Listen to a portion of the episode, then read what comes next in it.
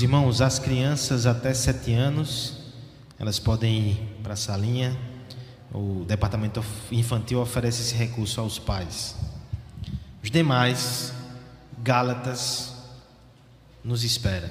Gálatas, capítulo 4, do verso 21 ao verso 31.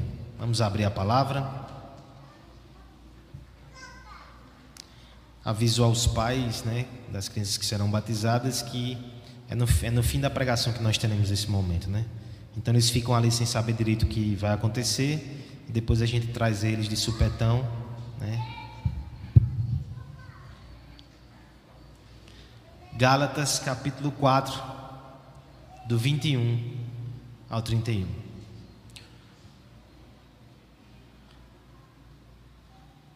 Último domingo do ano, irmãos. Não digo ao último sermão ou a última pregação, porque 30, 31 estaremos aqui. Mas último domingo é muito simbólico. E o Senhor separou para nós assuntos importantíssimos para a nossa alma. Falaremos hoje sobre justificação pela fé. Ah, que diferente, pastor. Evangelho. Ah, não esperava. Mas é claro que o Evangelho ele é multifacetado. Nós trataremos ele hoje sobre outro ângulo muito rico, muito instrutivo, que tem tudo a ver com o sacramento que iremos aplicar ao final com as nossas crianças. Falaremos sobre aliança. É isso que o apóstolo Paulo trata nesse texto. Gálatas capítulo 4, verso 21 ao 31. Acompanhe a leitura, por favor. Prestem atenção. Tenham fé e esperança que Deus falará através dessa, esse trecho da palavra de Deus. Dizei-me vós, os que quereis estar sobre a lei, acaso não ouvistes a lei? Pois está escrito que Abraão teve dois filhos, um da mulher escrava e outro da livre. Mas o da escrava nasceu segundo a carne, o da livre mediante a promessa. Estas coisas são alegóricas, porque estas mulheres são duas alianças. Uma, na verdade, se refere ao Monte Sinai, que gera para a escravidão. Esta é Agar. Ora, Agar é o Monte Sinai na Arábia e corresponde a Jerusalém atual, que está em escravidão com seus filhos. Mas a Jerusalém lá de cima é livre. Qual é a nossa mãe? A qual é a nossa mãe? Porque está escrito: Alegra-te, ó estéreo, que não dás a luz, exulta e clama, tu que não estás de parto, porque são muito mais numerosos, numerosos os filhos da abandonada que os da que tem marido. Vós, porém, irmãos, sois filhos da promessa, como Isaque. Como, porém, outrora o que nascera segundo a carne perseguia o que nasceu segundo o espírito, assim também agora. Contudo, que diz a Escritura? Lança fora a escrava e seu filho, porque de modo algum o filho da escrava será herdeiro como o filho da livre. E assim, irmãos, somos filhos não da escrava, e sim da livre. Pedir ao Senhor, nesse momento, que fale no nosso coração, que nos ajude a entender a Sua lei, a Sua palavra, o Seu Evangelho e a Sua aliança. Ore comigo. Pai bendito, muito obrigado pelo culto que o Senhor nos permite prestar. Último culto do ano, último domingo. Nós somos gratos por chegar até aqui, Senhor. Se dependesse de nós, nós teríamos ficado pelo meio do caminho. Mas a tua graça persevera. E tu, como Pai bondoso, nos traz à mesa para alimentar a nossa alma. Fala conosco, Senhor, por graça, por misericórdia, no nome de Jesus. Amém. Aliança. Aliança, Clinton. Cadê a sua? já vi que é né, volumosa. Símbolo pequeno, singelo, de coisas muito profundas sem entender conceitos como aliança, pacto ou até contrato, é muito difícil a gente, a gente entender a relação entre os homens. Pensando na relação mais importante, a do casamento, a aliança nos ajuda a entender muito. Eu não vou me estender nisso, porque eu creio que palavras românticas já foram utilizadas em demasia ontem, né? Mas o casamento é uma aliança, envolve cooperação, envolve obrigações mútuas, envolve um acerto visando um fim comum. Casamento é uma aliança. Tantas outras relações também são relações de aliança ou de pacto. Há um teórico, né? Muitos aqui talvez já tenham ouvido falar das suas ideias, Rousseau, que ele diz que todo indivíduo que nasce na sociedade, ele nasce debaixo de um contrato social. E ele adere a esse contrato automaticamente. Isso justifica-se para explicar porque a gente se submete às leis, a um contrato, a um pacto. As relações de consumo, as prestações de serviço, pactos, contratos. Membresia de igreja, irmãos. Interessante que ainda essa semana eu conversava com Letícia acerca disso. É um pacto entre vocês e essa comunidade, a liderança e vocês, o pastor e vocês, existe uma relação de aliança que deve interferir inclusive na minha agenda. Essa foi o alvo da nossa da nossa reflexão. Pactos e alianças explicam muita coisa. Mas não só a relação entre os homens. Pactos e alianças são importantes para que a gente entenda até a nossa relação com Deus. É sobre isso que o texto fala. Porque talvez você diga, não, pastor, então agora vem o pastor presbiteriano falar sobre teologia do pacto. Bem, falarei, mas porque Paulo levantou a bola para que eu possa cortar. Na verdade, irmãos, se a gente não entender essa ideia de pactos e alianças, segundo está descrito aqui, a gente perde um pouco daquilo que é o Evangelho. Esse evangelho que a gente vem vendo semana após semana, nas suas camadas, nas suas dimensões, no seu significado que é tão profundo e multifacetado, nós precisamos entender ele dentro da moldura pactual. Isso vai ser riqueza para as nossas almas, isso vai ser bênção para as nossas crianças, isso vai nos ajudar a entender aquilo que faremos ao final desse culto. Ouçamos então o que o texto tem a nos dizer, ouçamos a voz do apóstolo, porque na verdade aqui ele está coroando o seu argumento teológico.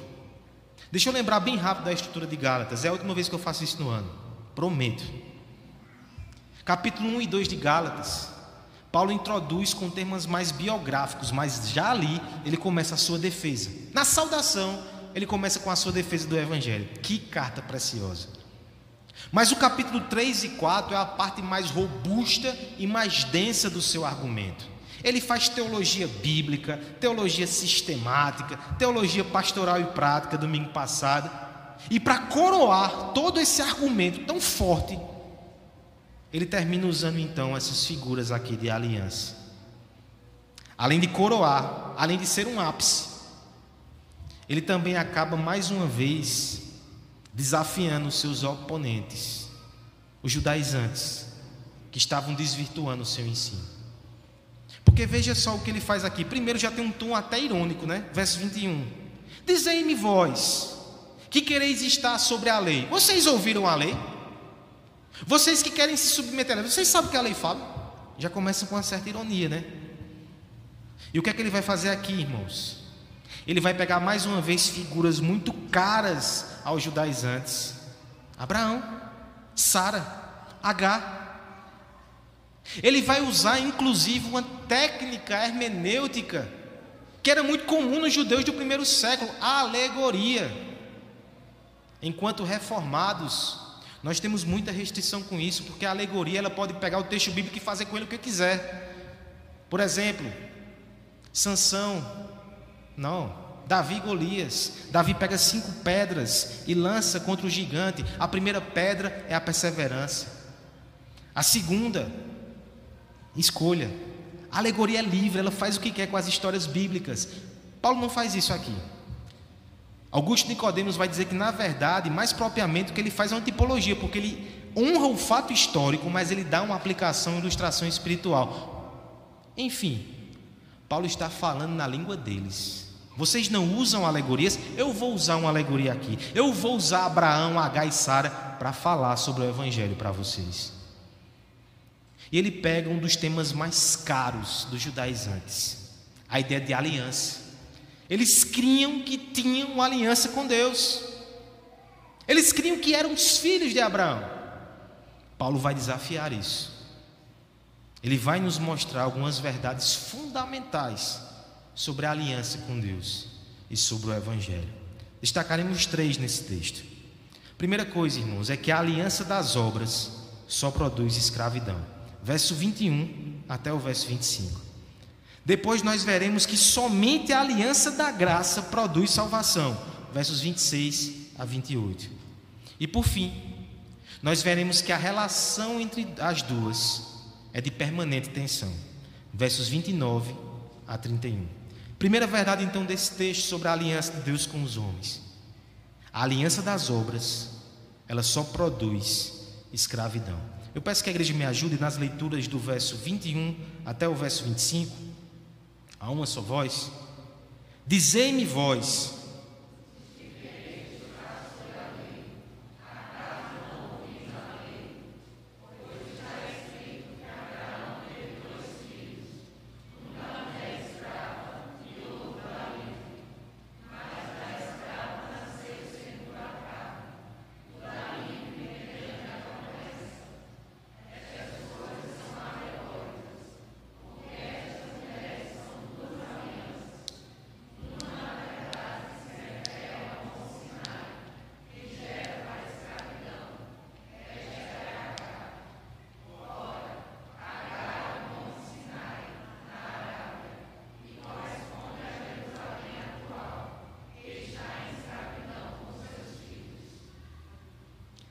fazer, agir, tomar a iniciativa, assumir as rédeas do nosso destino. O esforço será premiado. Esse é um discurso motivacional que pode ser muito útil em algumas áreas, mas no que diz respeito à vida espiritual, esse é um caminho muito perigoso. A ênfase nas obras é uma marca de uma aliança que não produz salvação, que só produz escravidão e morte. Paulo ele contrasta aqui duas alianças e a primeira é a chamada aliança de Agar. Quem são esses personagens? Uma rápida contextualização aqui. Abraão, nosso pai da fé, lá em Gênesis, ele recebe a promessa que teria uma descendência. Só que sua esposa, Sarai, era avançada em dias. Ela nem crê nisso, ela ri. Acontece que eles recebem a promessa e os anos passam e passam e passam.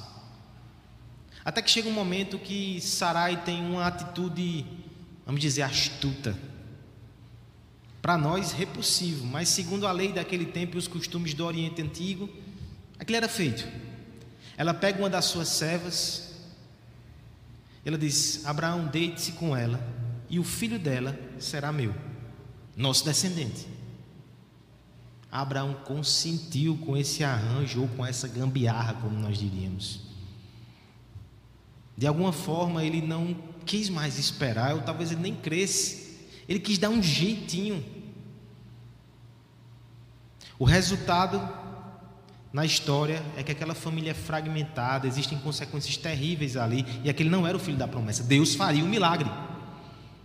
Mas aí Paulo vai usar essa figura e vai dizer: essa é a religião das obras. É quando o homem tenta dar um jeitinho, é quando o homem percebe a sua distância de Deus e nem percebe com tanta perícia assim, e ele tenta fazer alguma coisa. O texto é muito claro ao dizer que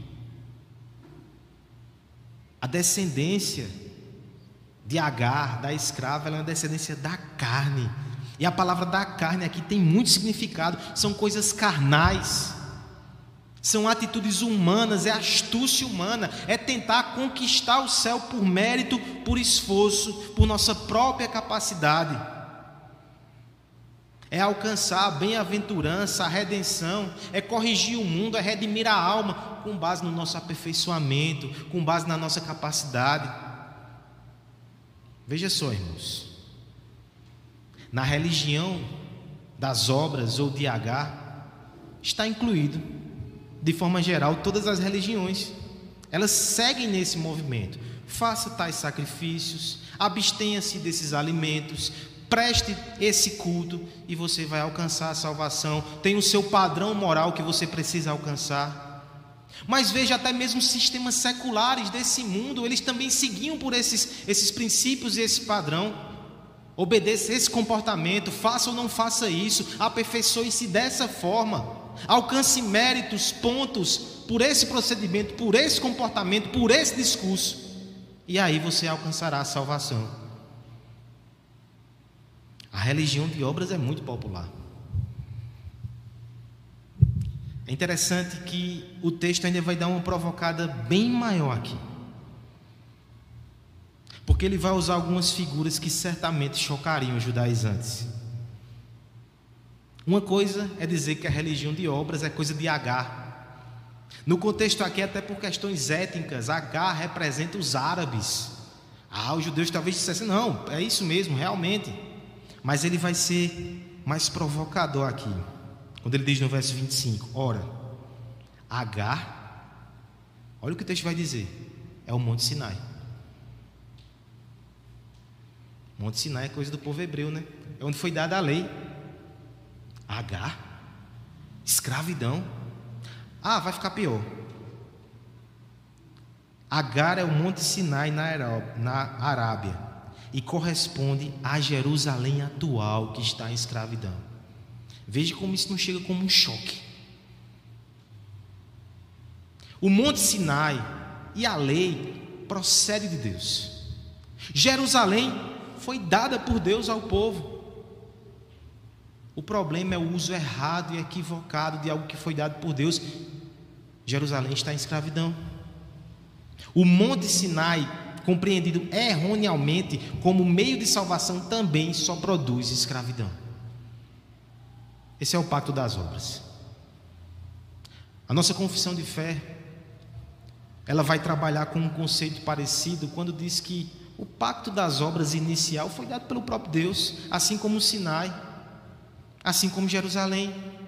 Quando Deus chama Adão e Eva e faz com ele um acerto pactual. Ali é o início de um pacto de obras. Veja só, Adão era uma criatura, e como criatura, ele não é diferente de nada desse mundo criado. O mar, com toda a sua fúria, ele só vai até o limite que Deus ordena. As feras do campo, elas trabalham segundo a natureza que Deus colocou nelas. Adão também é uma criatura, também é uma criação. Se ele obedece a Deus, é nada demais. Agora veja, numa moldura pactual, como é graça. Aquele texto lá no início de Gênesis. Me obedeça. Me obedeça. E eu lhe darei bem-aventurança e vida eterna. Me obedeça e você vai ter comunhão comigo. É uma relação diferente. Não é a obediência fria, mecânica e natural que uma criatura deve ter. É uma relação de pacto, é uma relação de aliança. Mas junto com a promessa da bênção, se Adão fosse obediente, anexo, também veio os terríveis termos da maldição. Mas Adão, se você comer do fruto, se você quebrar o pacto das obras, você morrerá. E nós sabemos como essa história termina, né? Nossos primeiros pais, os nossos representantes, no lugar perfeito. Sem tentações, não havia pecado ainda. Eles desobedeceram. Eles quebraram a aliança. Eles trouxeram sobre si maldição. Disso, duas coisas podem ser extraídas, irmãos. A primeira, é que o pacto das obras ele está incutido no coração de todos os homens, porque isso nos remete ao jardim.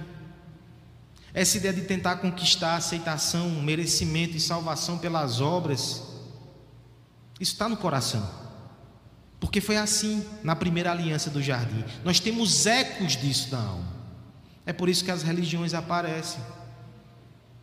No entanto, se os nossos primeiros pais, em perfeição, em justiça, em santidade, num paraíso, não guardaram a lei, não cumpriram a sua parte, não conseguiram honrar os termos da aliança, e nós, Pregadores do passado, eles diziam que nós estamos debaixo dos escombros do pacto da obra. As nossas melhores obras são manchadas com pecado. E é uma ilusão tentar alcançar a comunhão, tentar voltar ao jardim com base nesses cacos de vidro. É isso que nossas obras são. Aqui nós temos uma advertência muito importante nesse texto. Se você está na aliança de H, mesmo que seja com o Monte Sinai, mesmo que seja através da lei de Deus, mesmo que seja através da religião, da Bíblia, mas se você se move por obras, se você faz parte da Jerusalém carnal, você é escravo, você não é livre, você não vai conseguir agradar a Deus. Essa é uma palavra que, primeiramente, fala não aqueles que não têm religião e que vivem a sua vida desregrada. Essa é uma palavra aos religiosos que tentam merecer o céu, que tentam conquistar as bênçãos pelo seu esforço e pela sua santidade. Cuidado!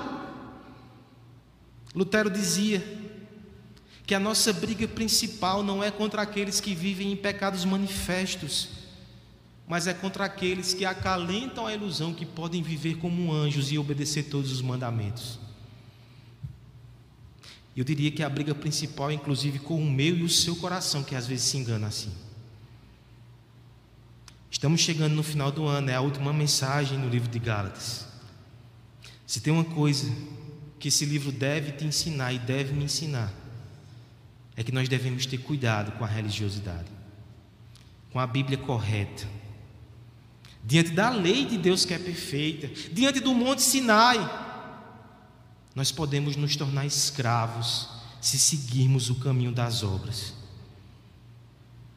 Que nesse ano de 2021, que toda a religião que você recebeu aqui te faça humilde te faça dependente da graça de Deus, te faça reconhecer que as suas obras são impuras e que você precisa de um Salvador. É o caminho que se apresenta agora na segunda aliança mencionada no texto. Somente a aliança da graça produz salvação. Versos 26 até o verso 28. Eu peço a ajuda da igreja com essa leitura. Mas a Jerusalém lá de cima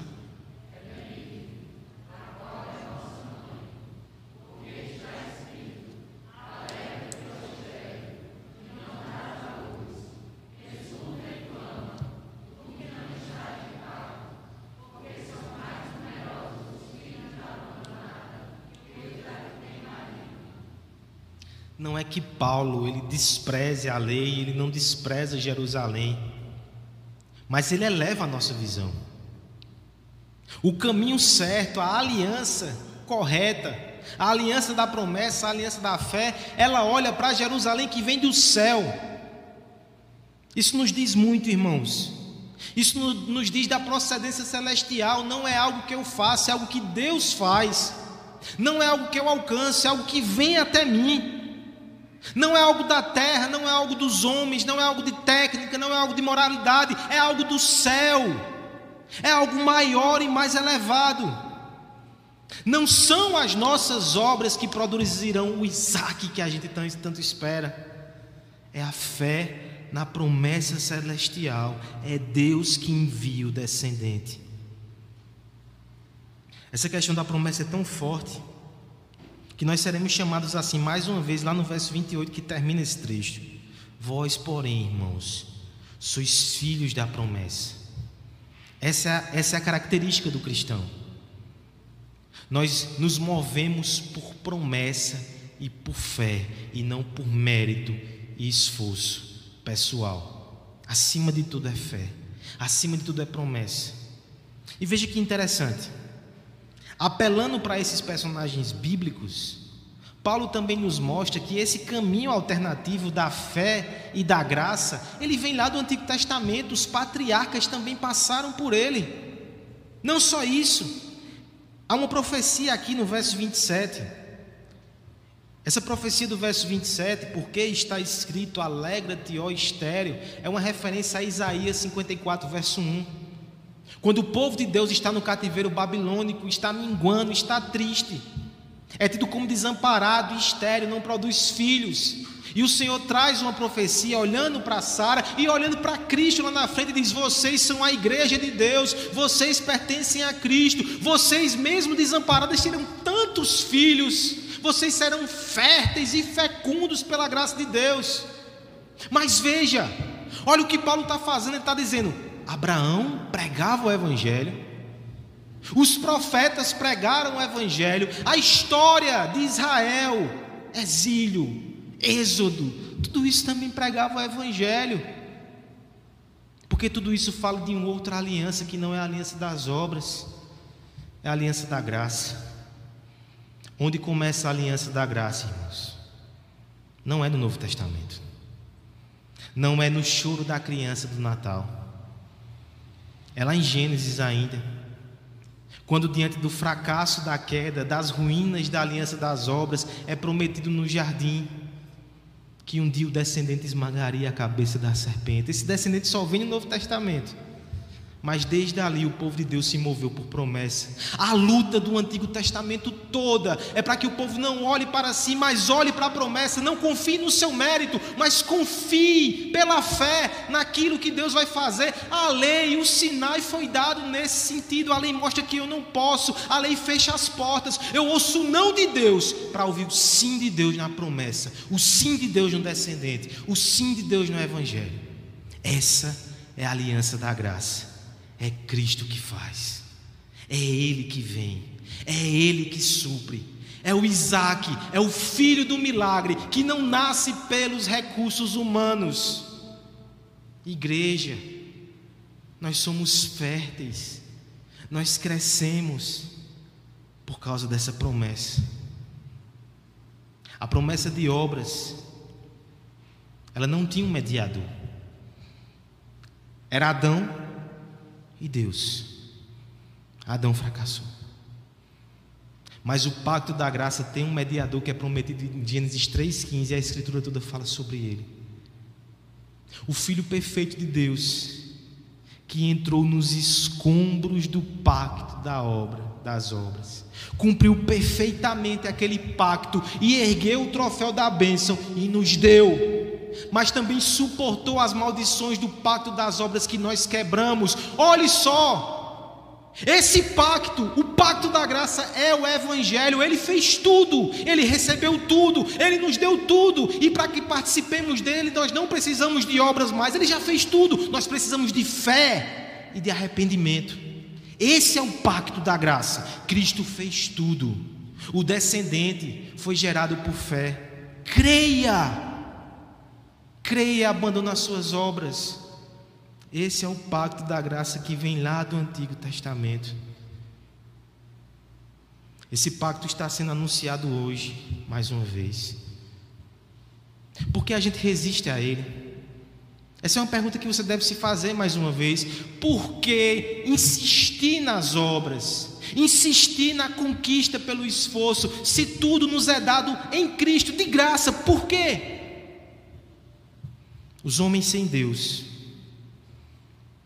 eles ainda resistem ao Evangelho, porque eles confiam nas suas obras. Isso é um engano. Se você está aqui e ainda confia nas suas obras, que você acorde hoje. Que você não vá para casa iludido, não vá para casa enganado. Talvez você esteja se comparando a outros homens e você se acha santo. Mas quando você estiver diante daquele que é totalmente santo, eu não quero nem imaginar a vergonha que vai ser nesse dia. O cristão ele sente isso em, em, medidas pequenas. Toda vez que ele estuda a lei, toda vez que o Espírito confronta, ele se envergonha pelo seu pecado. Imagine aquele que passou a vida toda confiando na sua justiça e se encontra diante do tribunal de Deus nos escombros do pacto das obras. Mas você não precisa ficar aí. A Escritura nos diz que existe um vivo e novo caminho. Alguém já cumpriu as obras por você. Pare de tentar se salvar e creia no Salvador perfeito Jesus Cristo. Venha para a aliança da graça. As portas estão abertas. Arrependa-se e creia em Jesus. Você será salvo. A salvação não está longe. Ela veio até nós. É Natal. Foi ontem, mas é todo domingo Natal. Mas há uma segunda pergunta ainda.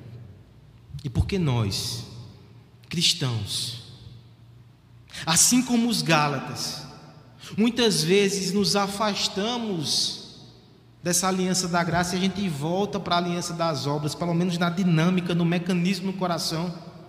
Por que a gente faz isso?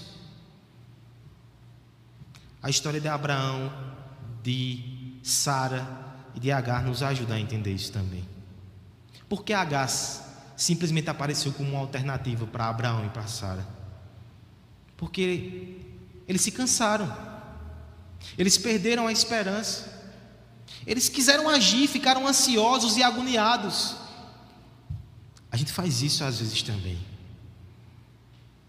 A gente olha a gente quer crescer, a gente quer abandonar pecados, a gente quer ser mais vibrante no ministério, a gente quer ser marido e mulher melhor, queremos ser pais melhores, e às vezes a gente se cansa com os nossos pecados, e a gente desiste da promessa de Deus, e a gente tenta fazer com as nossas próprias forças, mas isso é escravidão. Não desista do Evangelho, não desista da fé, não desista da promessa, faça só o que Deus disse e confie nele. Confie na justiça de Cristo, não tente ser justo aos seus próprios olhos. Jardim, essa promessa que é mencionada aqui no texto de fertilidade, será que você não consegue ver na vida dessa igreja? Eu consigo, porque eu lembro quando essa igreja era 20, hora 20, quando era uma oração no seminário. Sabe como Deus tem feito essa igreja crescer? Não é pelas obras, é pela graça, é pelo evangelho que está sendo pregado. Só isso. Não tem técnica diferente, não tem recurso humano que se destaque. É evangelho. E Deus tem feito, tem, tem dado fertilidade, inclusive fertilidade também às famílias. Esse é o caminho, irmãos. Fechando esse ano, que essa verdade ela seja guardada no nosso coração esse é o caminho do Evangelho, da graça, da promessa e da fé. Até porque, andando para o final aqui, essas duas alianças elas não convivem bem juntas. Elas vivem em tensão permanente. Versos 29 a 31. Eu peço a ajuda da igreja uma última vez. Como, porém,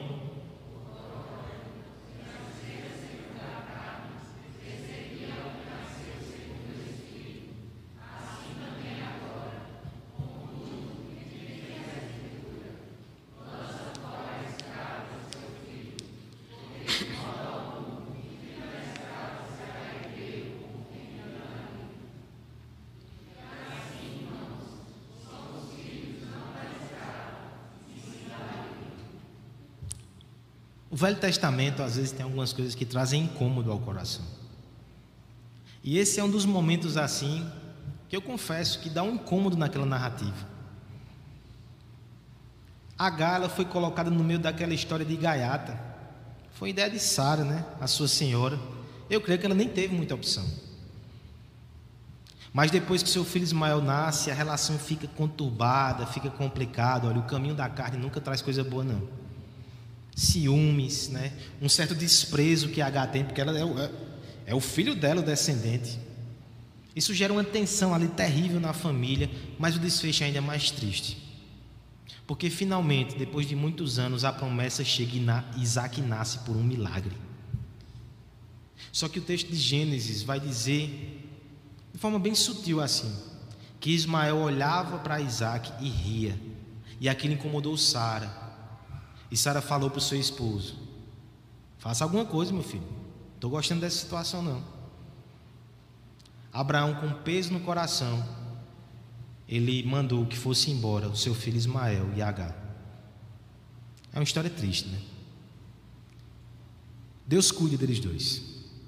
Já dou esse spoiler para você, se você não viu, para que seu coração não saia pesado. Mas é interessante que na explicação de Paulo a gente consegue entender um pouco do que aconteceu ali. Alguns intérpretes vão dizer que a tradução riso, ela não passa a força do que era aquele contexto. Algumas traduções menores, melhores, talvez fosse zombaria, desprezo. E o contexto ele piora um pouco. Estima-se que quando Isaac nasceu, quando ele é um bebê, possivelmente Ismael tinha de 15 a 17 anos. Então imagine aquela situação: Ismael sempre foi o filho herdeiro, e agora chega a criança que vai roubar o seu posto. E ele tem esse sorriso de hostilidade nos seus lábios. Você conhece histórias de reis, histórias de dinastia que terminam em sangue. A semente estava plantada. E Paulo vai usar isso como alegoria para dizer que na relação entre esses dois irmãos ou meio-irmãos, que são as duas alianças que estão disponíveis a todos os homens, a relação também é de animosidade. Um dia, tudo que eu tinha e tudo que você tinha era religião de obras. A gente tentava agradar a Deus pelo nosso esforço. Talvez você não fosse tão religioso, mas tentava, tentava agradar o mundo, o seu coração, apaziguar a sua fome existencial com o seu esforço, a sua carreira, os seus títulos, a sua família. Tudo que a gente teve um dia e tudo que os homens aí fora têm é religião de obras, religiosos ou não, se é que você me entende. O pacto das obras tinha um trono, ele se sentava ali, ele governava, ele era acariciado. Até que nós conhecemos o Evangelho e a gente conheceu a aliança da graça. E agora não é mais as obras que assentam-se no trono do nosso coração e que recebem a nossa afeição, é Cristo. O tempo que a gente gastava para falar de nós mesmos, agora nós usamos para falar de Cristo. O orgulho e a vaidade que era acalentada pelos nossos feitos, as nossas capacidades e a nossa religião, hoje é Cristo. A gente só fala de Cristo, a gente só estima Cristo. O irmão, meu irmão anterior, ele vai reagir com hostilidade. Ele vai perseguir o evangelho da graça. Isso explica muita coisa. A maior oposição ao evangelho, para o nosso espanto, nem deveria ser, costuma ser da própria religião. Não foi assim com Cristo? Não foi assim que perseguiram os apóstolos? Esse não era o contexto medieval. O evangelho costuma ser perseguido pelo seu meio-irmão, dizia John Stott, que é a religiosidade. Mas no nosso coração essa briga também acontece. É por isso que a gente tem que entender o que é dito aqui no final, no verso 30, usando até essa figura trágica. Expulse o filho da escrava. Expulse o legalismo do seu coração. Expulse a confiança nas obras mortas. Expulse os resquícios do pacto das obras. Expulse. O que é que você tem lido que te faz confiar demais em você mesmo? Expulse.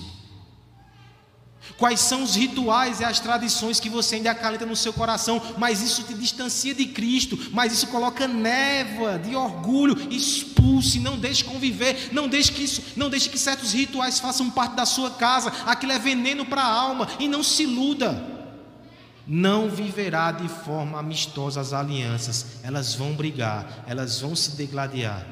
Lembre de quem você é, é assim que termina o texto. Irmãos, não somos filhos da escrava, não estamos mais nos escombros do pacto das obras, nós somos libertos em Cristo. O que tem que ter proeminência na nossa vida, na nossa casa, é o Evangelho. É Ele que deve ser ouvido é Ele que deve ser lido, é Ele que deve ser explicado e aplicado nas nossas vidas, é Ele que deve ser cultivado na nossa igreja, é Ele que deve ser honrado acima de tudo o pacto, a promessa e a fé. Esses caminhos são excludentes. Para encerrar, eu quero falar nesse instante sobre uma das implicações então desse pacto das obras. Os nossos pais, os nossos irmãos do Antigo Testamento, os crentes verdadeiros do Antigo Testamento, não estavam debaixo do pacto das obras. Eles estavam na aliança da graça. Eles criam na promessa, eles esperavam por Cristo. Assim, Veja a implicação.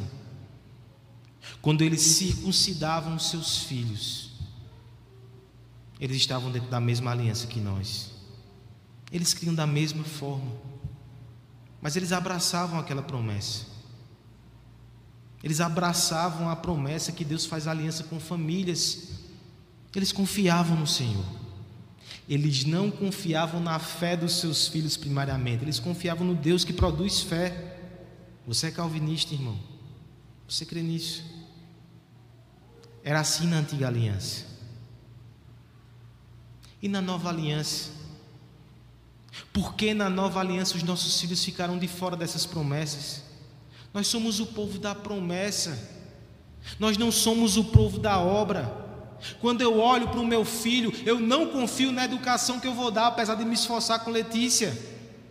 Eu não confio na moralidade que nós temos, eu não confio na bondade do seu coração e no esforço moral dele, eu confio na promessa, mesmo quando o dia nos frustra. Mesmo quando nós notamos sementes de incredulidade, eu confio na promessa de Deus. Nós somos o povo da promessa, nós cremos no poder do Evangelho. E essa promessa não é só minha, não é só sua.